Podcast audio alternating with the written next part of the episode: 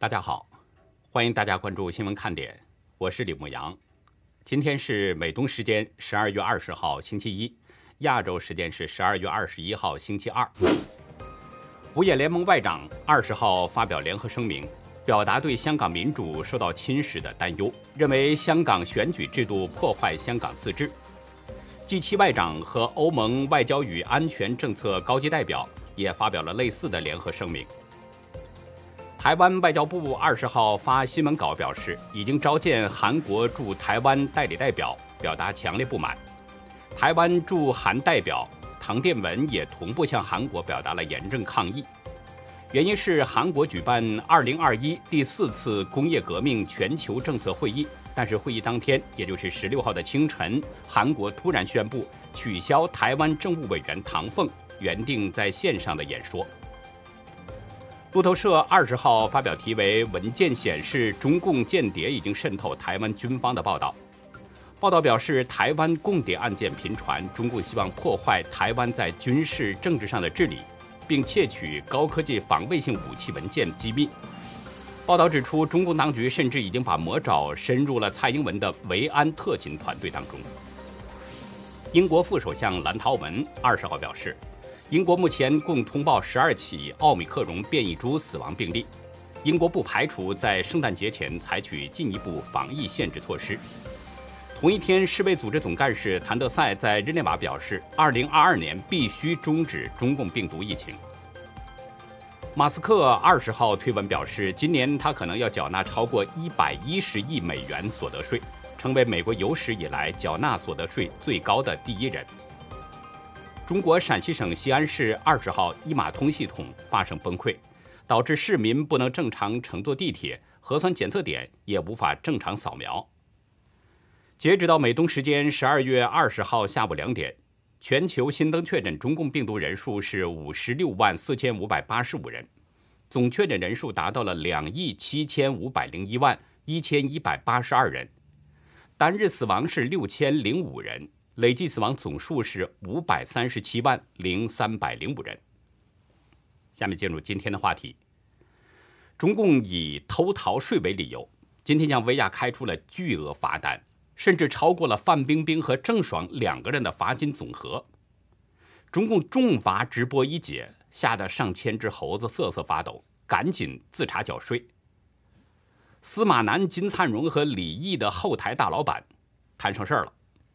北京中艺网天信息技术公司老板饶锦被指控性侵并传播性病，网上的争论一直很热烈。被称为中国大陆直播一姐的真名叫黄薇的网红主播薇娅，因为偷逃税，今天遭到了浙江当局的处罚。偷逃税款、滞纳金和罚款加在一起，总共是十三亿四千一百万人民币。这个罚款金额，比先前因为同样问题处罚的知名艺人范冰冰和郑爽的总和还多得多。我不说这个消息有多火爆，已经没办法形容了。只给大家说一个数字，在今天的微博热搜前五十条当中，关于薇娅被处罚的相关话题就有十三个，而且排名都相对靠前。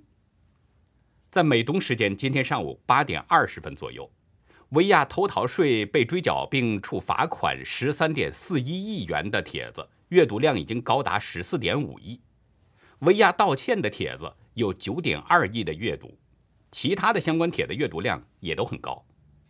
而彭帅亲自否认张高丽性侵和王力宏招妓等相关高度敏感的话题，热搜榜上竟然不见踪影。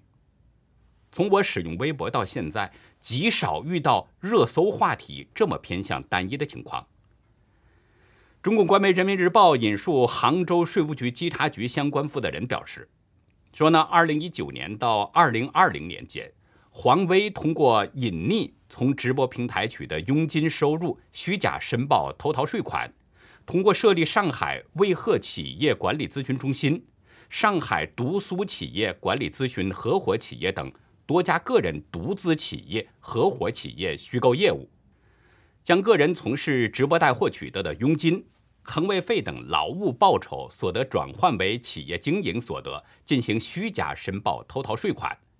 从事其他生产经营活动取得收入、未依法申报纳税等等。杭州税务局的官网显示，黄威在这段期间偷逃税是六亿四千三百万人民币，其他少缴税款是六千万。鉴于黄威主动纠错的部分，对他依法从轻处罚；对于他没有纠错的行为进行严肃处理。各项追缴税款、加收滞纳金和罚款共计是十三点四一亿元人民币。我们知道，二零一八年。大陆艺人范冰冰因为阴阳合同等偷逃税问题被追缴税款并处罚是共计八点八亿元人民币，当时已经创下了被处罚的天价纪录。今年八月，郑爽也因为偷逃税遭到处罚，共计是二点九九亿元。但是现在薇娅已经改写了因为偷逃税而被处罚的记录，即使范冰冰和郑爽两个人他们被处罚的这个金额加在一起，还比薇娅少了。一点六二亿元人民币。杭州税务局还特别表示，黄威以前从来没有因为逃避缴纳税款受过刑事处罚。如果能在规定期限内缴清税款、滞纳金和罚款，则不予追究刑事责任；如果没有按期缴清，将移送公安机关处理。维亚很快就做出了回应，在微博上晒出了一封致歉信。信中表示呢，是针对税务问题的自查和调查当中，发现自己确实在税务上有违反税收法律法规的行为，感到内疚，向公众道歉。维亚表示完全接受税务部门的处罚，将在规定时间内完成补缴税款、滞纳金和罚款。维亚公司随即在工作群当中向员工通报了情况，并且通知大家先行回家休息。在此期间，工资照发。通知中要求员工不对外发布任何评论，不在朋友圈或任何渠道进行讨论，因为你们的每句话都可能成为焦点等等。薇娅的丈夫董海峰也表示了道歉，他既向公众道歉，也向薇娅道歉。他表示呢，没有帮薇娅做好相关的保障工作，以致薇娅被处罚。他还呼吁行业里的其他的主播。以薇娅为鉴，积极配合税务机关针对税务的调查处理。中共官媒中新网在微博中表示，在薇娅被处罚之后，原定在今晚七点的淘宝直播预告已经消失了。随后又表示，淘宝 App 已经找不到薇娅直播间了。文章援引淘宝客服的说法说，因为违反相关规定，薇娅的主播账号已经被冻结了，但是。店铺没有被封。不过，财经网经过查询表示，在当地时间今天晚上九点，薇娅的账号已经在全网遭到了封杀。根据天眼查 App 显示，与薇娅有关联的公司共有十六家，其中十一家为存续状态，投资版图涉及到电子商务、服饰贸易和企业管理等等。不久前。维亚夫妇和维亚弟弟黄涛等人合伙企业杭州千一企业管理合伙企业已经注销了，注销的原因是决议解散。上海独苏企业管理咨询合伙企业也已经注销了营业执照。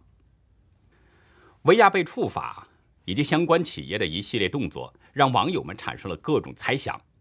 其中有一个微博热搜的话题就是：“维亚要凉吗？”下面有很多人跟帖并留言，都表达了相似的观点。一位叫“专看见”的网友在微博中写道：“雪梨之后轮到薇娅了。雪梨因为偷漏税，微博及淘宝店全部封闭，等同于社死。薇娅同样也是偷漏税，金额比雪梨更大。我很好奇的是，薇娅也会与雪梨一样被全面封禁吗？”雪梨指的呢，就是曾经在淘宝直播排名第三的朱晨慧，她的网名叫雪梨。在今年双十一结束之后，雪梨被当局罚款是六千五百五十五万三千一百元。不过需要指出的是，雪梨是纯素人主播，而薇娅的头上是带有光环的。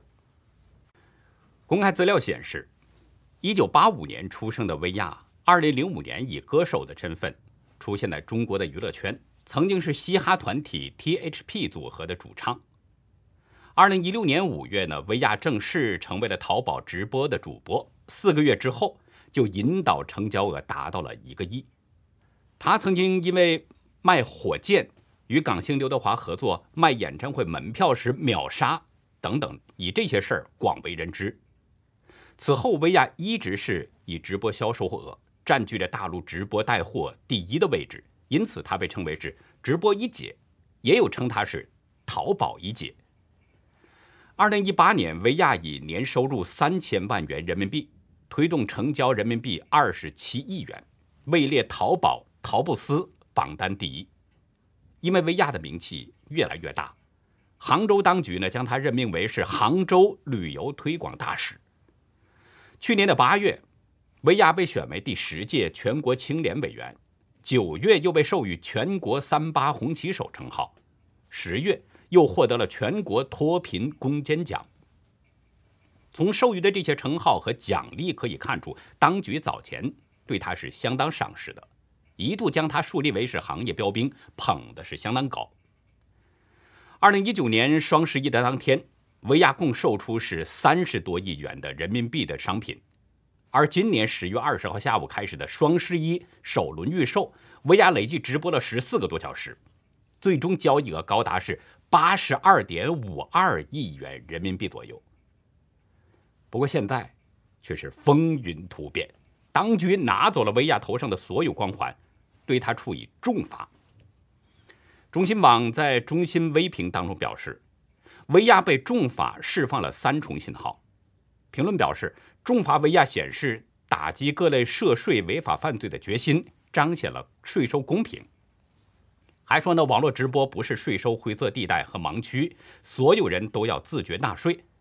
还有就是对高收入群体加大监管，调节收入分配，促进共同富裕。中新社的评论则表示，查处薇娅的背后是对社会各界的警示，声称不管名气大小和流量多少，都要遵纪守法，敲打每一位网络主播。积极整改偷逃税行为，切莫躲猫猫等等。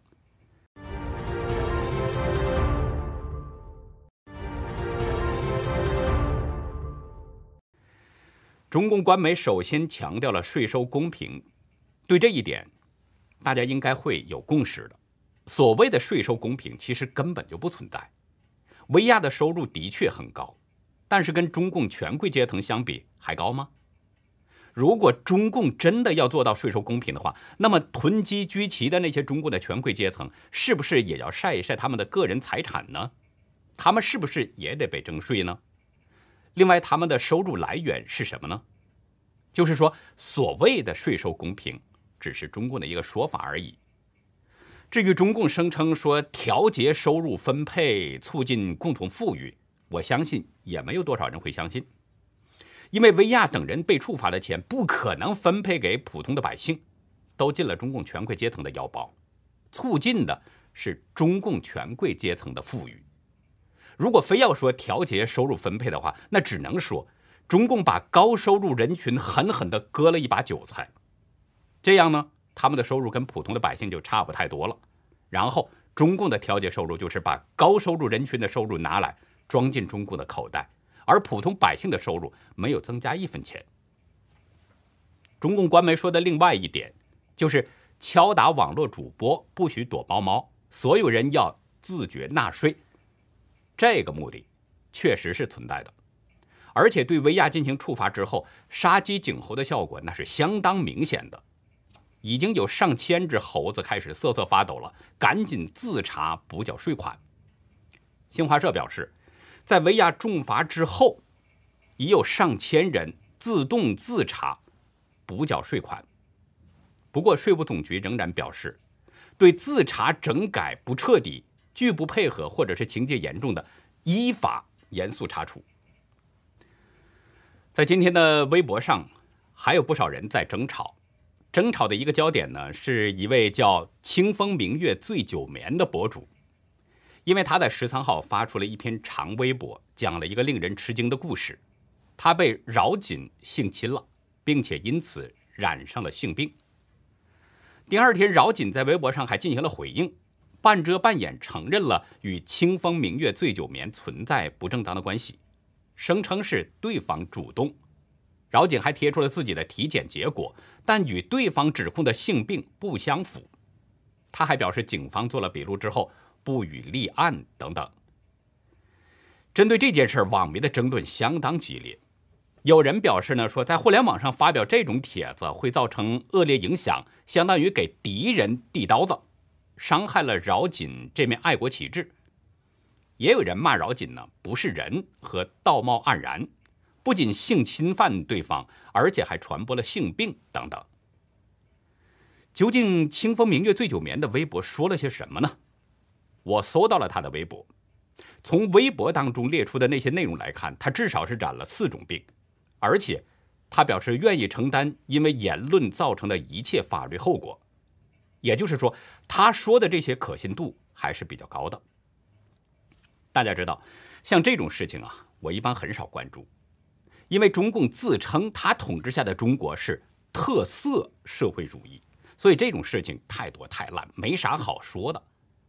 不过饶锦这个人他不一样，他是支撑着几个知名大五毛的，其中包括自称自己在厕所里边写作，被网友嘲讽为是司马家头的司马南，声称是双赢就是中国赢两次的中国人民大学国际关系学院副院长金灿荣。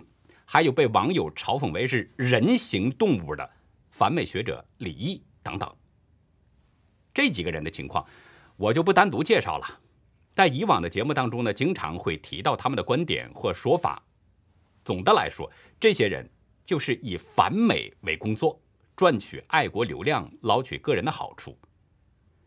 他们的观点很相似，但是呢，这些人却各有各的身份。表面上你看不出什么问题。而实际上，这些人的公众账号啊，都是属于一个单位的，就是北京中艺网天信息技术公司。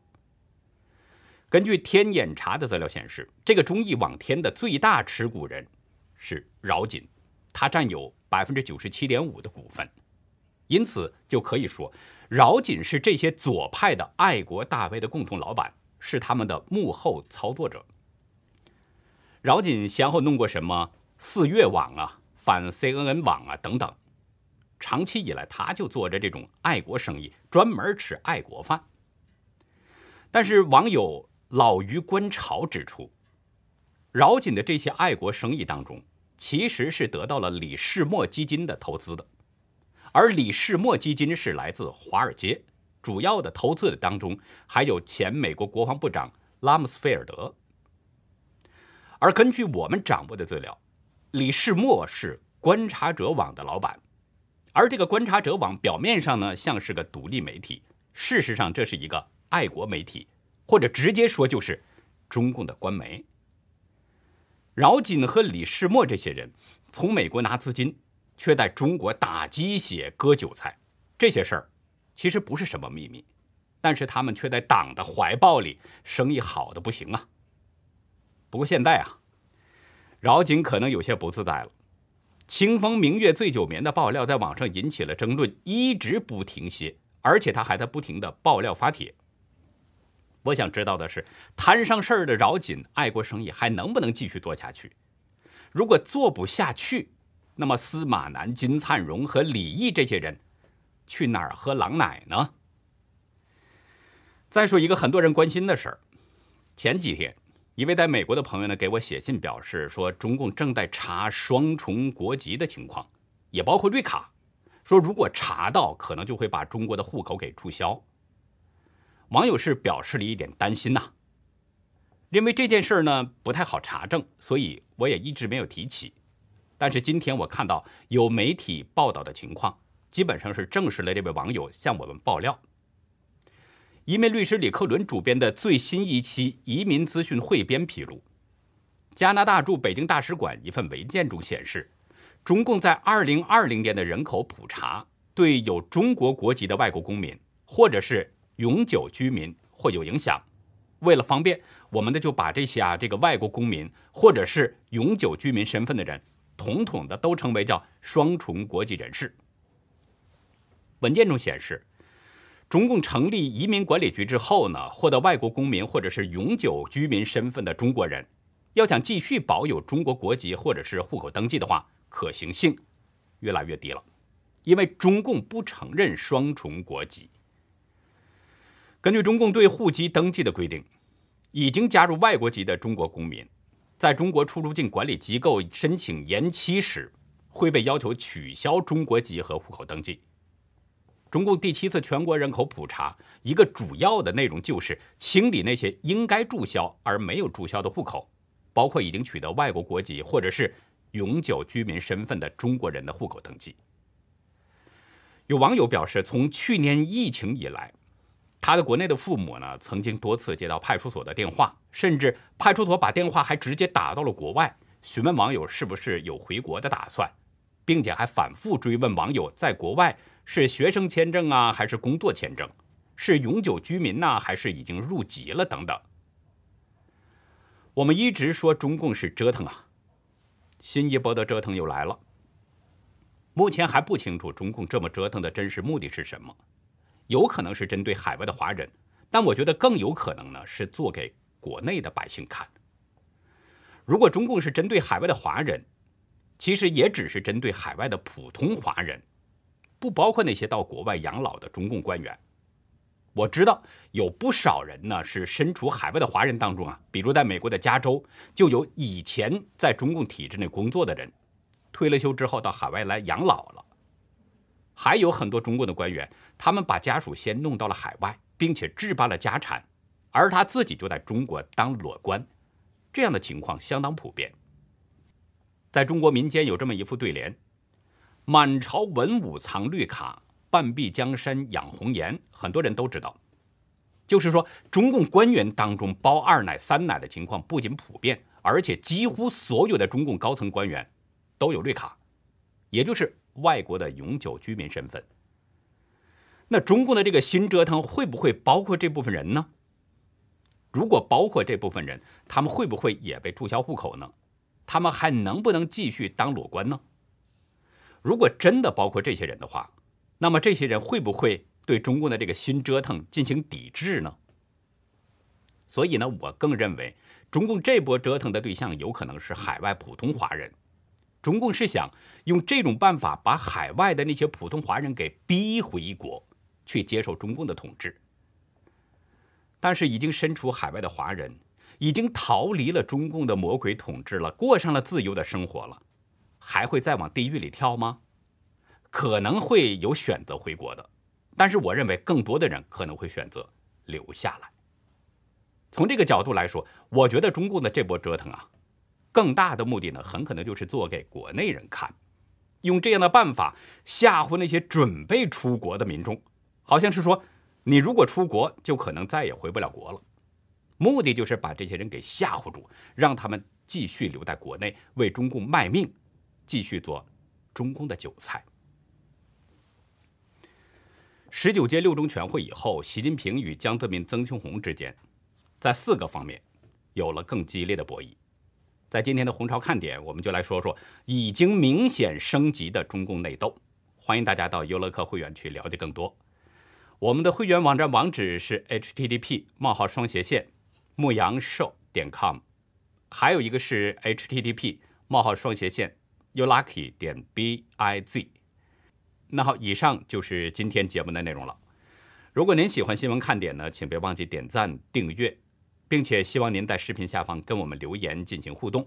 我们更希望您能够帮我们把这个频道转发出去，让更多的有缘人能够接触到我们，看到我们。